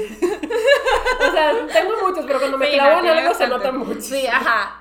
Eh, y pues sí, me acuerdo que decidí hacer mi Instagram como más mío. O sea, decidí separarlo un poquito de los libros y pues empezar a subir cosas de mi vida diaria, Sí. fotitos mías. Sí, yo creo que eh, el Instagram sí también debe ser por el tipo de red social como más lifestyle. Ajá. O sea, independientemente de, sí, metes lo que te gusta, No, pero también lo usas como para que te conozcan. No, y también yo, por ejemplo, en el caso de los libros hay muchos que hacen su bookstagram y está súper cool. Mm, es sí, su sí. Instagram para hablar de libritos. Pero como dije, yo quería como dejar YouTube para mis libros y todo lo demás como para, pues que me Sí. conocieran un poquito mejor a mí como persona. Y siento que cuando yo ya empecé a estar más consciente de que, ok, esto es crear contenido, fue cuando pues salieron también los stories de Instagram. O sea, sí. porque antes de eso yo decía, yo grabo videos de YouTube, yo soy youtuber, pero ya eso de crear contenido fue con los stories de Instagram, Sí. eh, que yo ya empecé a estar más consciente de que, ah, ok. Y también marcas me empezaron a contactar para que subiera el post a Instagram, que hiciera estos stories, ahora ya pues los reels, todo eso. Sí. Pero sí. siento que yo empecé a estar consciente de que estaba creando contenido hasta Instagram, porque no eran palabras que se usaran. Sí, no. O sea, y es que además siento que en Instagram era, es mucho de, de relacionarte con la persona y más que con el contenido. De hecho, algo que me pasaba al principio cuando yo daba los cursos, doy los cursos de cómo hacer colaboraciones y de más o menos cómo revisar tu contenido que haces en redes para que tengas una audiencia que le sirva así hacer una Y colaboración. que quieras seguirte. Y que quiera Claro. seguirte. Y lo hago para los dos lados. Lo hago para quien quiere hacer contenido y lo hago también para marcas pequeñas que no saben cómo acercarse con los colaboradores, ¿no? Con, con los influencers. Entonces me acuerdo mucho, siempre me acuerdo de esta pregunta en una de mis cursos, que era una chava que iba empezando y ella se maquillaba. Y subía sus looks, o sea, tipo, ella era maquillista profesional y subía sus looks a su feed. Entonces me acuerdo que me dijo, este, tengo que subir stories. Así. Ah. Y yo le dije, es que una cosa es, que esto sí es súper importante y ese es el primer error de todo mundo, es una cosa es ser creador de contenido y otra cosa ser influencer. Entonces le digo, todo el mundo puede ser creador de contenido, pero no todo el mundo puede ser influencer. Claro. Por ejemplo, la gente que es fotógrafa, tú lo puedes seguir y pueden tener un chorro de seguidores porque su feed está muy asteric, porque puedes ver su trabajo, lo Son usan de creadores de portafolio. contenido. Y son creadores de contenido, pero pues la verdad no te interesa si ayer fue Chibi que compró. O sea, o no te interesa qué, qué película está viendo en Netflix, no te Ujú. interesa qué pensó del último chisme de Shakira, ¿no? Entonces, ajá, o sea, Oye, entonces... Shakira. Qué fuerte. Entonces yo le decía, ahí es donde tú tienes que decidir. Si tú realmente lo único que quieres usar de, de- de tu perfil es voy a poner mi, mi portafolio aquí porque lo único que quiero es que a lo mejor tener más jale. Quiero que la gente me empiece como a contratar Me- como maquillista. Ajá, y este es mi portafolio y aquí pueden ver Y es súper válido. Súper válido. Y le dije, pero, y, y le dije, y además, si tú me estás diciendo, tengo que hacer stories, le dije, ahí se nota que no quieres hacer stories y está bien. Le dije, además, si las empiezas a hacer obligada porque crees que es algo que tienes que Se hacer. va a notar, se va a notar. nota, y a la gente no le va a gustar, o sea, la gente no va a empezar a conectar contigo, que también pasa mucho con eso, que luego a veces si hay gente con muchos seguidores y muy poquito engagement, y es gente que no llegó por giveaway, es gente que a lo mejor no llegó porque está comprada, es gente que real que está ahí, pero no conecta con la persona. Entonces, pues no me interesa la persona, estoy aquí o por chisme, o porque aquí llegué y a lo mejor de repente veo el contenido, pero no estoy conectando contigo, entonces no me importas. Y eso a veces las stories hacen que hagas este lazo con la persona, si quieres a lo mejor. La verdad, yo sí creo que las stories fueron un parteaguas. O sea, a mí me cambiaron la vida en la forma de interactuar con las personas que me siguen. Siento que todo se hizo mucho. Ah, se cortó. Hemos vuelto. Pero sí, siento que pues fueron un cambio muy grande. Todo se hizo más personal. Y a mí es una herramienta que me gusta bastante de Instagram. Yo creo que es mi herramienta favorita. Es O que sea, aparte, me gusta hacerlas, pero me gusta verlas. Además, Sí, sí, también, sí, ¿verdad? sí. Stories. Y yo no soy tanto de tomarme fotos. O sea, Ajá. a ti te consta Sí, sí, sí. que me da flojera tomarme fotos, no me gusta tomarme fotos, que tengo que tener ganas para tomarme fotos. Entonces, para mí el story es de que mi manera de conectar con todos, te muestro mi día a día, platico con todos. Entonces, ese es mi contenido de Instagram, mis Claro. stories. Sí, sí, tal cual, y es de mucha Y gente. los stories son un gran contenido. Sí, y yo Les creo que ahorita los stories pegan más que una foto. Claro, sí. o no, sea, son más es- valiosos los contenidos en stories que las fotografías. Sí, es más, la verdad ahorita también a mí me tocó el nuevo Instagram, que está bien feo, ya no Ah, a me mí gusta no me tocó. scrollear. A mí tampoco. O sea, está horrible. Entonces, está a mí ya no me gusta scrollear. A mí no se me actualizó. O sea, no, yo quiero que me Bendecida. lo Está bien feo como porque tiene como el shade extraño, Ajá, sí lo he visto, pero no Sí, a me mí- gusta. Entonces, yo miren, en stories ahí me quedo. Sí. Y a lo mejor a veces, la verdad, sí me gustan los reels, de repente sí me pierdo medio ahí. me Pero ya el feed tal cual scrollear ahí, ya no lo hago porque no me gusta el feed. Pero es que también Instagram ya no quiere que le des prioridad al feed. Instagram ya quiere, pues, stories, reels, reels, quiere hacer como. Sí. más video. Video. Entonces. Ah, ese va a ser un cambio interesante. Porque a mí me gusta Instagram, o sea, como un As todo. whole, sí. Ajá, no me gustaría que el feed perdiera importancia porque me encanta el feed también, pero también me gustan los reels, me gustan los stories, no sé, me gusta toda la red Sí, social. Que justo Sí. eso tiene mucho que ver, o sea, qué plataforma usas para qué y qué plataforma vas a usar también como negocio, como business, como identidad. Porque otra, otro error muy grande que la gente no sabe es que Twitter no es marketable. O sea, no, Twitter no. por eso no la mencioné. O sea, No, ajá. o sea, Twitter me Pero gusta para, para rantear, interactuar. Para meter con chismes, Ajá, para ver el leer sea, Pero en, Twitter- en Twitter te haces viral por un tweet y no te haces viral tú como No, persona. exacto, No, no, no, no, está no. súper ajeno a eso. Y, y en su momento también llegaba gente como a decirme, es que soy tweetstar, de que qué me vas a dar, ¿no? Y de hecho no sé si han visto, que eso también es como que una, una cosa muy rara, un fenómeno muy raro, cuando un, un tweet se hace viral y es un tweet gringo y que abajo empiezan a poner todos los, de que los descuentos y las Ah, de promociones que de, tienda, cosas. el Ah, Ajá, o de ajá. que ya vieron este cojín en forma de no sé qué y Ajá, ponen el link. Ajá, de que es- ya que se hizo famoso, entren a esta aplicación y descarguenla. Así.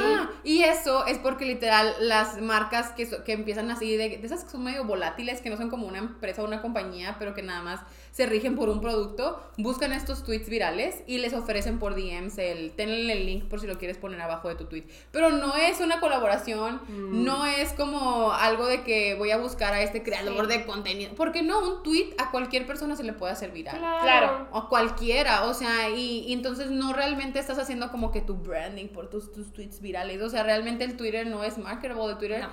no, es como algo que dirías de es que me dedico a tuitear.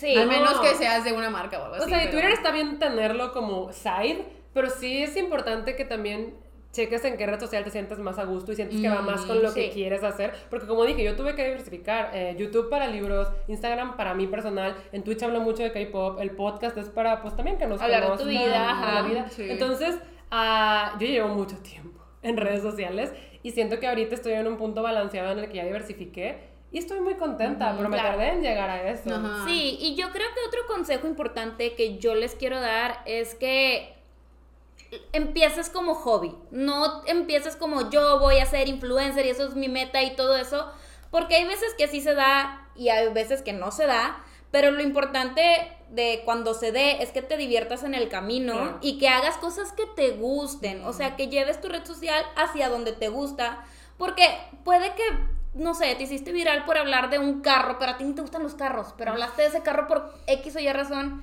y ahora tienes que hablar de carros, porque la gente que te sigue, te sigue por los carros y a ti no te gustan. O sea, a ti te gustan, no sé, los termos, lo que sea, y no hablaste de termos desde el inicio, entonces... Eh, Luego Ah, la gente es bien grosera y te sí. pega porque ya no hablaste de carros y te seguí por el carro. Exacto. ¿Verdad? Que a mí me Entonces, pasaba. Ajá. Empieza hablando de tus hobbies, de tus pasiones. O sea, yo ahorita empecé mi Instagram sí como lifestyle, pero lo fui llevando a mi estilo de vida. Y ya es como, también hablo de vida healthy, vida fit. Que, yo quiero decir que tú formaste una comunidad. Ajá. O sea, era como si un Instagram de lifestyle, pero ahora ya tienes tu comunidad que te busca por justo las cosas healthy. Ajá, cosas sí, sí. fit, ajá. Entonces, eso está padre. Empieza como hobby, no, no empieces con este fin de ser influencer, porque sí depende mucho de la constancia. Creo que también un factor importante aquí que es, híjole, súper volátil y no les va a gustar es la suerte. Sí. La Sí. suerte tiene un papel muy importante y pues también de conexiones. Sí. Y carisma y la personalidad, porque hay mucha gente que la verdad es que a veces no conecta con la audiencia. Mm. Entonces, Yo y- pensé que iba a decir, hay mucha gente que no tiene personalidad. No, no, Y no. Es aburrida, es aburrida. No, no, no, hay gente que luego no conecta, pero está bien, o sea, no pasa nada, digo, hay miles de cosas, o sea, no todos, no todos podemos dedicarnos a hacer lo mismo, ni todos podemos hacer lo mismo, o sea, hay gente que hace y hay gente que ve lo que hace, ¿no? O sea, literal, hay gente que consume Instagram y hay gente que hace el contenido en Instagram. También ahorita con lo que decías de que empiezas con el hobby y así, creo que también otro consejo muy importante es que luego la gente quiere empezar from day one, así literal, de que apenas voy a subir una foto y tengo un follower y ya hacer lo que genere dinero. y Oigan, a mixes, déjenme les digo. que se tardó años. O sea, es algo de años. Sí, habrá gente que tiene suerte y desde el principio puede empezar, pero. Pero eso es muy Es- es difícil. trabajo, es un Sí, es que es un trabajo. trabajo Y es un trabajo que, así como me acuerdo mucho cuando a mí me gustaba y que yo decía que yo iba a trabajar en moda. Ya, de que trabajo en belleza, por ahí voy. Ajá. Pero cuando yo decía que quería trabajar en moda, me acuerdo que siempre estaba este mito de vas a trabajar de practicante como dos años y vas a llevar café. Y no vas a trabajar en, realmente en eso, pero te la tienes que empezar a armar, pues el networking, tienes que armar la experiencia, tienes que aprender de la gente literalmente haciéndole el café. Claro. Entonces, ni te van a pagar. Probablemente vas a trabajar dos años sin que te paguen porque era la- las internships que en ese entonces estaban de moda cuando estaba todo lo de Team Vogue y esas cosas. Y yo tenía esa mentalidad, ¿no? Es que al principio, pues, al pri- tienes que empezar a hacer esto como de tu, tu experiencia o tu portafolio, por así decirlo, ¿no?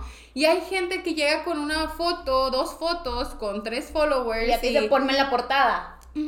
O sea, y te dicen de que cobro y cobro todo esto, ¿no? Y es de que espérate, o sea, ¿cómo cobras si no sé ni siquiera lo que puedes hacer? O Claro. sea, ¿cómo voy a saber yo y cómo voy a saber que te puedo, puedo invertir en tu contenido si no sé realmente qué es lo que puedes hacer? O sea, no me estás demostrando ni tu impacto, ni tu contenido, ni tu creatividad, ni tu profesionalidad, porque eso es bien importante. Como mucha gente, al principio sí está padre que empieces como hobby, que todo sea muy orgánico, pero si ya lo quieres después ser muy profesional, cuando ya tengas todo muy bien como estructurado, ya veas dónde está tu audiencia y tus intereses y todo y lo hagas como profesional, va a ser un jale. Y va a ser un trabajo y no es de, de nada más andar pidiendo dinero y nada más andar pidiendo No, cosas y lo gratis. tienes que ver como tal, o sea, es- responsabilidad, o sea, si tú te comprometiste a subir historias a tal hora, a tal día, tienes que subirlas. De hecho, este justo el jueves de esta semana perdí, o sea, no lo perdí, fue un día de trabajo, pero yo pensé que no iba a tardar tanto y todo el día estuve haciendo jale de Instagram, estuve tomándome unas fotos que tenía que tomar para una marca, estuve grabando stories que me las tenían que aprobar, estuve checando, o sea,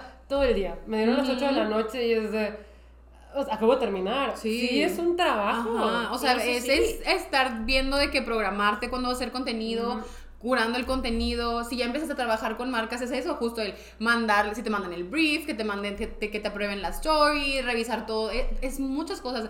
Cosas hasta de finanzas, que la factura y que el contador y que, o sea, muchas cosas que son tal cual muy profesionales, ¿no? Sí. Y, y eso creo que a mucha gente le falta y lo ves desde, yo la verdad como marca me doy cuenta desde el momento en el que se acercan a pedir la colaboración. Claro. O sea, si tú vienes y me dices, hola bebé, dame cosas gratis, que esto era literal el DM promedio que me mandaban cuando pasó todo esto. Hola, de que, hermosa. Hola hermosa, hola bebé, hola nena. nena, nena. Ajá, da, ¿qué, qué tengo que hacer para, que, para trabajar con X o Y o para que me mandes cosas gratis? Hubieras pedido fotos de pies y luego las hubieras vendido. Eso fuerte. necesito, imagínate, no Sí, fotos de pies. Mente tiburón. Imagínate, llegan así y yo digo, esta persona no me va a cumplir con las fechas. Esta persona no me va a hacer las cosas con buena calidad. Esta persona no va a trabajar profesionalmente. Yo entonces yo no quiero trabajar con esta persona. Pero si tú llegas tratándolo como un trabajo de, hola, me gustaría trabajar con X o Y", Presentándose. Sí. Aquí están mis redes, te paso mi social media aquí, te paso bla, bla, bla. Eh, aquí puedes revisar con quién he trabajado antes. Como toda esta manera de como cuando vas a pedir un trabajo. Profesionalmente, Ah, de tu hecho, currículum. Si podrías explicar qué es un social media kit así rapidito. Sí, sí, sí. El social media kit siempre lo digo así. Miren, imagínense que el DM es como cuando haces la solicitud de empleo y tu social media kit es el portafolio que mandas. Sí, tu currículum. tu se- currículum. se- 100%, Ajá, sí. Literal, ahí tienes que poner tu currículum. No es poner la historia de tu vida porque No. me han llegado literal social media kits de 20 slides que pesan que las tengo que bajar de WeTransfer. Si tu social media kit se tiene que bajar de WeTransfer, está muy pesado. O No está bien. No, literal, es tu carta de No, o sea, presentación. mi social media kit es una sola diapositiva con una o, sea, o dos diapositivas mis está números en redes, cosas de engagement de los países que más me siguen, mi rango de edad, foto mía, algunos cuantos logros importantes. Sí, no, o gente que literal nada más te avienta el screenshot de las estadísticas. Hay agencias de marketing que te piden los screenshots. Te los piden después, pero tú si tú vas a, a- acercarte con una marca, tú estás pidiendo trabajo, un trabajo que a ti no te están ofreciendo, pero tú estás buscando y tocando puertas, vas a llegar de la manera más profesional y vas a llegar con todo así, así literal, si tú vas a ir a buscar trabajo o tú vas a, no sé, a pedirle a la, una empresa de que, hola, me da trabajo, y llegas así de que, o le dices a la persona, hola, bebé, me da trabajo, No, O no sea, va a pasar. O sí, no va a es pasar. exactamente. No va a pasar, es lo mismo, es lo mismo. Entonces Sí. creo que desde ahí se, es un... Y, ah, además la, la gente cuando les decía como, es, es mi filtro favorito, ¿no? Cuando se acercaban con eso de, hola bebé, ¿qué me das de gratis? Y yo, ah, claro, pásame tu social media kit. Y es lo que les digo, de hecho, porque en redes, pues la gente no sé por qué cree que yo soy la que contesta, sal- salí todavía, pero no soy. Está el equipo de atención a clientes. Entonces, si tú te acercas a DMs, me daba mucha cosita porque luego ven y me dicen, es que esta persona quiere de que colaboración y era de que también un perfil de spam, no Ajá. un perfil random. Y yo siempre les digo, pídanles el social media kit. Y si me dicen, es que luego me preguntan qué es, y yo, exacto. Si preguntan qué es, es porque no se dedican a esto. Ese es el primer filtro, el saber qué es un social media kit. Entonces, literal, si ustedes googlean de qué es social media kit, este, salen Sí. templates, salen de que plantillas que ustedes pueden llenar, o sea, no es, Y no es tan legit difícil. puede ser de una diapositiva. yo y estar que- súper bien hecho y completo. Claro, y yo creo que mucha gente piensa que ser influencer o creador de contenido es algo muy, muy, muy glamuroso y de cierta manera puede serlo, De repente. pero no se fijan en todo lo que hay detrás. O sea, en el detrás de escena no se fijan que es una persona que se tuvo que tomar 100 fotos que no le aprobaron y que se las tuvo que volver a tomar otro día, un domingo que estaba súper despeinada en la madrugada ahí arreglándose porque le tiene que entregar a la marca a una persona que se Sí. quedó editando un video en la noche. O cuando no te sientes bien. Exacto. Literalmente, ¿cuántas veces yo he dicho de que no quiero subir una story, pero debo stories? Claro. Y es de que, y, Sí. o sea, es, es literalmente, Y literal, limpiado lágrimas. stories, la gente te empieza a preguntar de qué hoy habías quedado que hoy es tú. Claro, Sí, sí, sí, sí, sí. o sea, me he limpiado lágrimas de que he estado así, de que teniendo algún ataque de ansiedad o de que, te- y es de que, hola, o sea, literal, de que, porque ya es, Sí. es algo que debes. Es trabajo, por ejemplo. Trabajo. A mí, algo que me está pasando últimamente con los streams es que, pues, mis amigos salen a cenar en la noche o salen al cine. Yo no voy. Ni, o no, no, sea, ¿cuántas veces no a nivel? Bueno, tú no vas tanto, pero van mucho a premiers de cine. Yo no voy. O sea, porque tengo mi stream, es mi trabajo. Y me encanta. Pero, o sea, sí hay que perderse cosas por esto. O sea, Definitivamente, o sea, no es así la vida glamurosa de viajes, eh, ropa gratis, maquillaje gratis, dinero. Es que eh, nada a es por gratis, mayor. Ajá, No, todo es gratis. Es lo- el intercambio es el del intercambio. Sí, sí, contenido. lo tienes que ver como un trabajo y por eso yo les digo, llévensela en paz si quieren empezar, empiecen hablando de sus hobbies, desenvuélvanse en cámaras, no traten de- desde el día uno, como dice Ilse, de que ya soy influencer, este es mi perfil para tener seguidores, ya voy a tener todos. Sí, No. porque justo para llegar a esa vida glamorosa que de repente toca, que de repente te sale algo bien chido, pues ¿cuánto te tardaste? ¿O qué te Claro. tomó? O sea, realmente es el ¿a qué costo llegaste ¿A hasta qué allá? costo? O sea, uno dirá, ay, hacer TikToks es muy fácil. No. O sea, hacer TikToks a mí no es fácil. Me gusta mucho TikTok. Y yo en 2020 dije, TikToker, sí. Tan difícil era que dije, me rindo. O sea, algún día tal vez vuelva, pero no es fácil hacer No, no es TikTok. fácil. hacer TikToks. Y las personas, o sea, me acuerdo también de una influencer que de TikTok, bueno, no, ella es blogger, es pionera blogger, pero blogger de old school. De que está typeando. Ajá. ¿no? Este, ella hace TikToks y dijo de que, o sea, yo para tener esta audiencia en TikTok tenía que hacer tres diarios. Ah, sí. Sí. Tres diarios de cajón. Es muy. Entonces, no es fácil, no es como que, ay, voy a hacer el baile que todos hacen y seguidores. No, tienes Pero que... más se me pasa el baile, tú tienes que aprender. Sí, O sea, deja tú. O sea, tu contenido debe ser de valor. Sí, yo también quiero, hablando de eso también, cuando empiezan a trabajar con marcas, traten de que sean marcas en las que sí creen. Porque también se nota mucho cuando, pues, o sea, como que ni Sí. siquiera están a gusto promocionando el producto o el servicio. Sí, sí, Traten sí, que de- te emocionas que te llega una marca que nada que ver contigo o de que una app que jamás vas a usar y es como, ay, Sí, que justo lo que hablábamos ahorita también, que viene con el hacer tu audiencia, ¿no? Justo. O sea, que de hecho también es algo que pasa mucho de este lado, ¿no? Vienen muchas chavitas con perfiles con mucho engagement, muchos números, y me dicen de que es que me maquillo en redes. Entonces, pues quiero hacer colaboración con la marca. Y yo, ok, échame tu PR, de que tu social media kit, tienen social media kit, ¿no? Y te metes y realmente a nadie de su audiencia le importa el maquillaje. O sea, no sé, literal son chavitas que dicen que es maquillo y son 90% hombres su audiencia. Entonces, no está mal, el problema es que a mí no me va a servir. Y además en contenido, por ejemplo, ni siquiera es como que tal cual maquillaje, no se maquilla pero tranqui. Entonces también ese es otro, está súper competitivo las redes sociales, tienes que tener algo de valor que de un extra.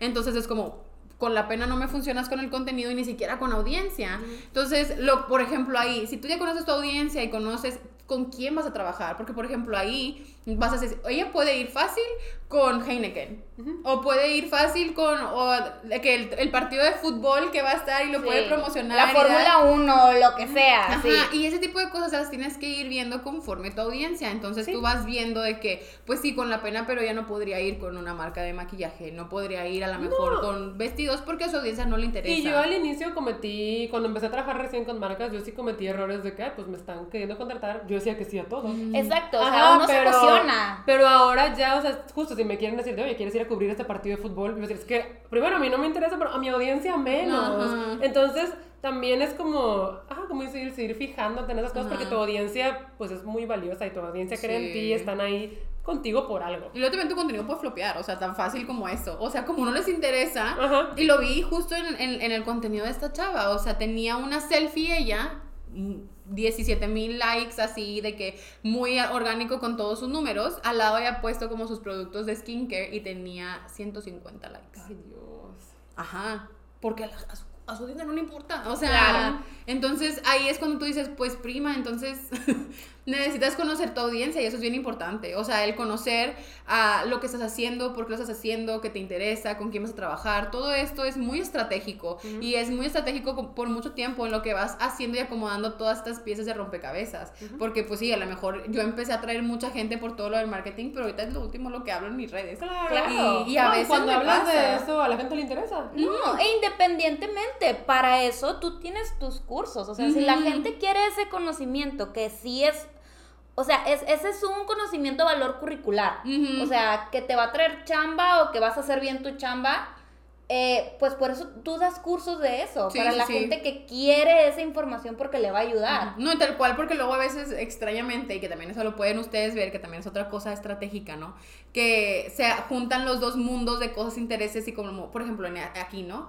Pues ok, me gusta mucho el K-pop y mi audiencia es de K-pop, pero ahora, ahorita está de moda y es muy común que hay muchas nenis del K-pop, ¿no? Hay mucha gente emprendedora en el K-pop y hay mucha gente que tiene sus tienditas. Sí. Y mucha gente de las tienditas que de K-pop han venido a mis cursos porque dicen es que yo quiero colaborar también con influencers porque pues Ah. quiero que mi tiendita este pues sea de que Claro, tenga un buen claro. rendimiento. Eso lo lograste porque pues todo ha sido muy orgánico también. Ajá, tal cual. Entonces ahí a veces es y te la has esforzado estrategia. y trabajado mucho. Sí, sí, sí. Definitivamente. Entonces, yo la verdad creo que, que es eso, es constancia, estrategia, Hablar de cosas que te gustan. que O te sea, guste. Que te apasionen. Definitivamente.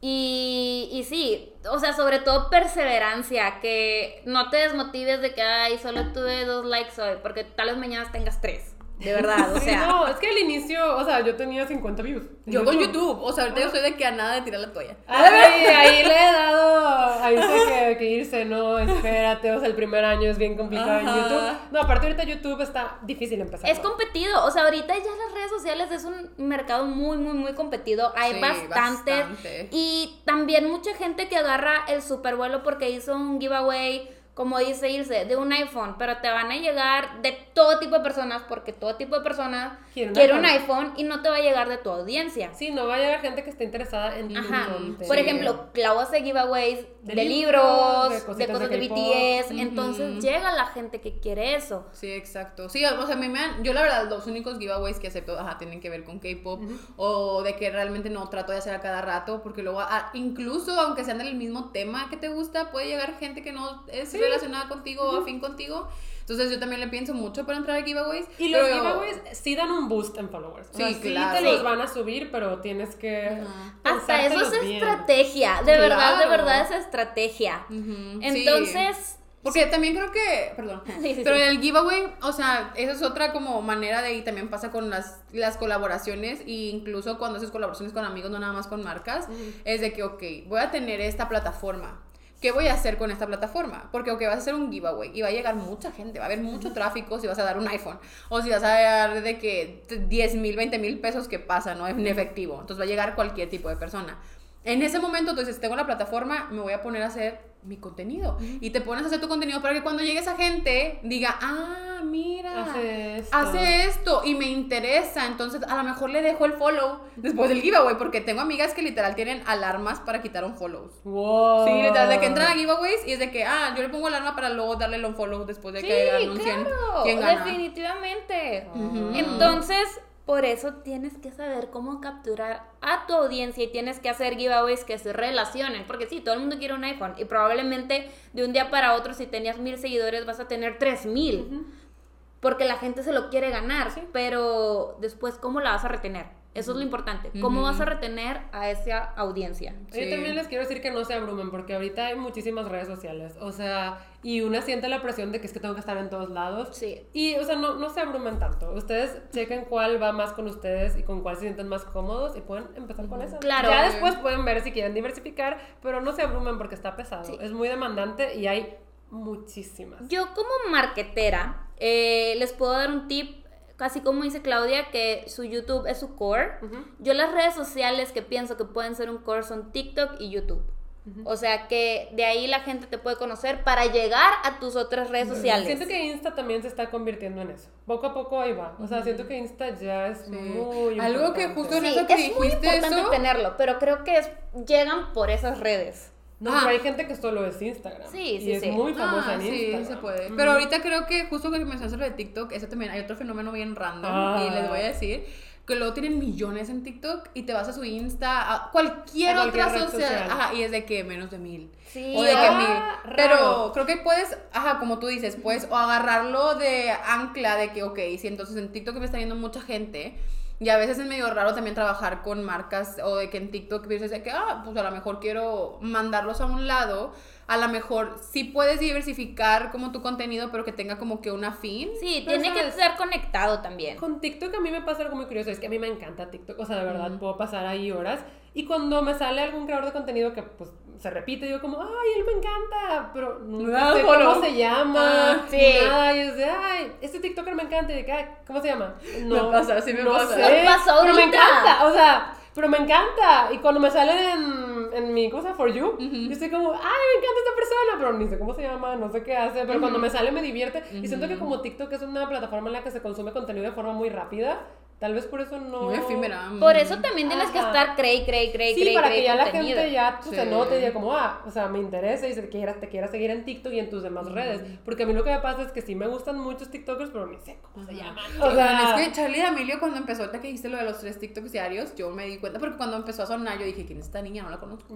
Entonces me metí a buscar por qué estaba siendo tan famosa y me di cuenta que Charlie en su momento, yo no sé ahorita cómo anda en sus redes, pero subía el mismo baile, con el mismo outfit, en el mismo set, sí, seis veces seguidas, cinco veces seguidas.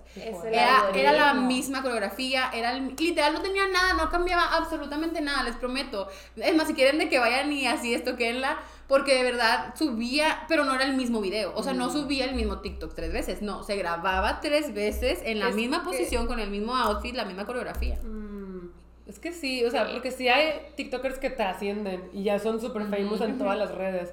Pero ah, TikTok es un fenómeno muy extraño. Sí, es un No fenómeno lo- muy extraño. No lo logro descifrar. Es mucho Sí, algoritmo sí. y mucho de que la plataforma te quiera y Te, te- tendrían que favorecer el Ah, algoritmo. Sí, el algoritmo, o sea, es como decía también lo de un poquito de la suerte, ¿no? Sí, de, la- de verdad la, la suerte juega un papel muy importante en redes sociales. Puedes decir de que este TikTok, nombre viralísimo, déjame lo hago y de que Pero 100 solo- views. Un- no, no, no. O gente que dice, ah, ya se me hizo un TikTok viral, todos los demás. No, o sea, No. tienes un TikTok de un millón de views y todos los demás de que mil. Eso también es muy diferente de TikTok a otras plataformas, porque en YouTube y en Instagram pues tienes como Ajá, una media. Un promedio o sea, muy de que ajá. no, es, no es descabellado. incluso en Twitch tengo un promedio marcado de cuánta gente ve mi stream.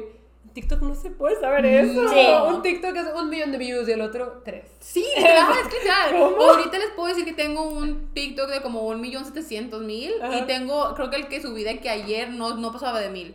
Sí, O sea, exacto. ah, Entonces, sí, el la, la- la suerte juega mucho, pero ya para, para resumir esto, porque yo lo edito. Ok, ok, ok.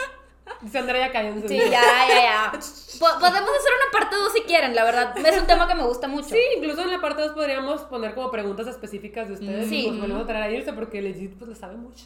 Sí, irse, irse trae el, el, el conocimiento, Ajá. el in-house. Si no tratas de que no, pues es que yo solo empecé. Ah, Es que yo solo me grabo, ¿no? No, pero ya para resumir, este, lo- los highlights de aquí. O sea, yo creo que lo que se tienen que llevar es definitivamente lo que les hemos venido repitiendo todo el episodio. Es, empieza como hobby, no te frustres, perseverancia, un poquito de suerte, networking, Y profesionalismo. definitivamente profesionalismo. O sea, no es una chamba que te va a llegar porque se lo pediste y le hablaste bonito. sí, justo, ajá, de que odio el nena hermosa bebé. Ahorita ya soy bien triggereada con eso, de que literal, o sea, los odio. Hola, neni. Porque literal sabía que seguía un. me iban a pedir algo. Entonces, ahorita hasta con mis amigas es de que por favor no me digas bebé. Así de que por favor no me digas hermosa. Así, porque lo siento que después de eso viene un pedir algo, ¿no? y, y eso, pues no, o sea, de verdad es lo peor que pueden hacer para pedir una colaboración. Sí. Pero bueno, este. Y lo tuyo. Ah, Eso sí es lo de Clau. Yes, Sí. hemos terminado con este episodio. La verdad creo que estuvo muy dinámico, estuvo muy Mm. divertido. Y tenías tus tip. dudas. Y Ajá, tenías tus Es que yo dudas. le decía de que, ¿y de qué vamos a hablar? Oigan, es que yo sé De los de- dos bullet points. de los dos bullet points y de que BTS hizo comeback. De eso vamos a hablar. No, la verdad es que sí me gustó mucho. Sí, estuvo Me divertido, estuvo divertido. Entonces, pues sí, esperamos que les haya gustado. eh, y ya saben que tenemos nuevo episodio cada viernes a las 9 de la mañana, cuando yo estoy dormida y Andrea e Ilse están despiertas. Sí, confirmo. Bye. Morning persons. Nos Bye. vemos. Aquí vampiro nocturno. Bye.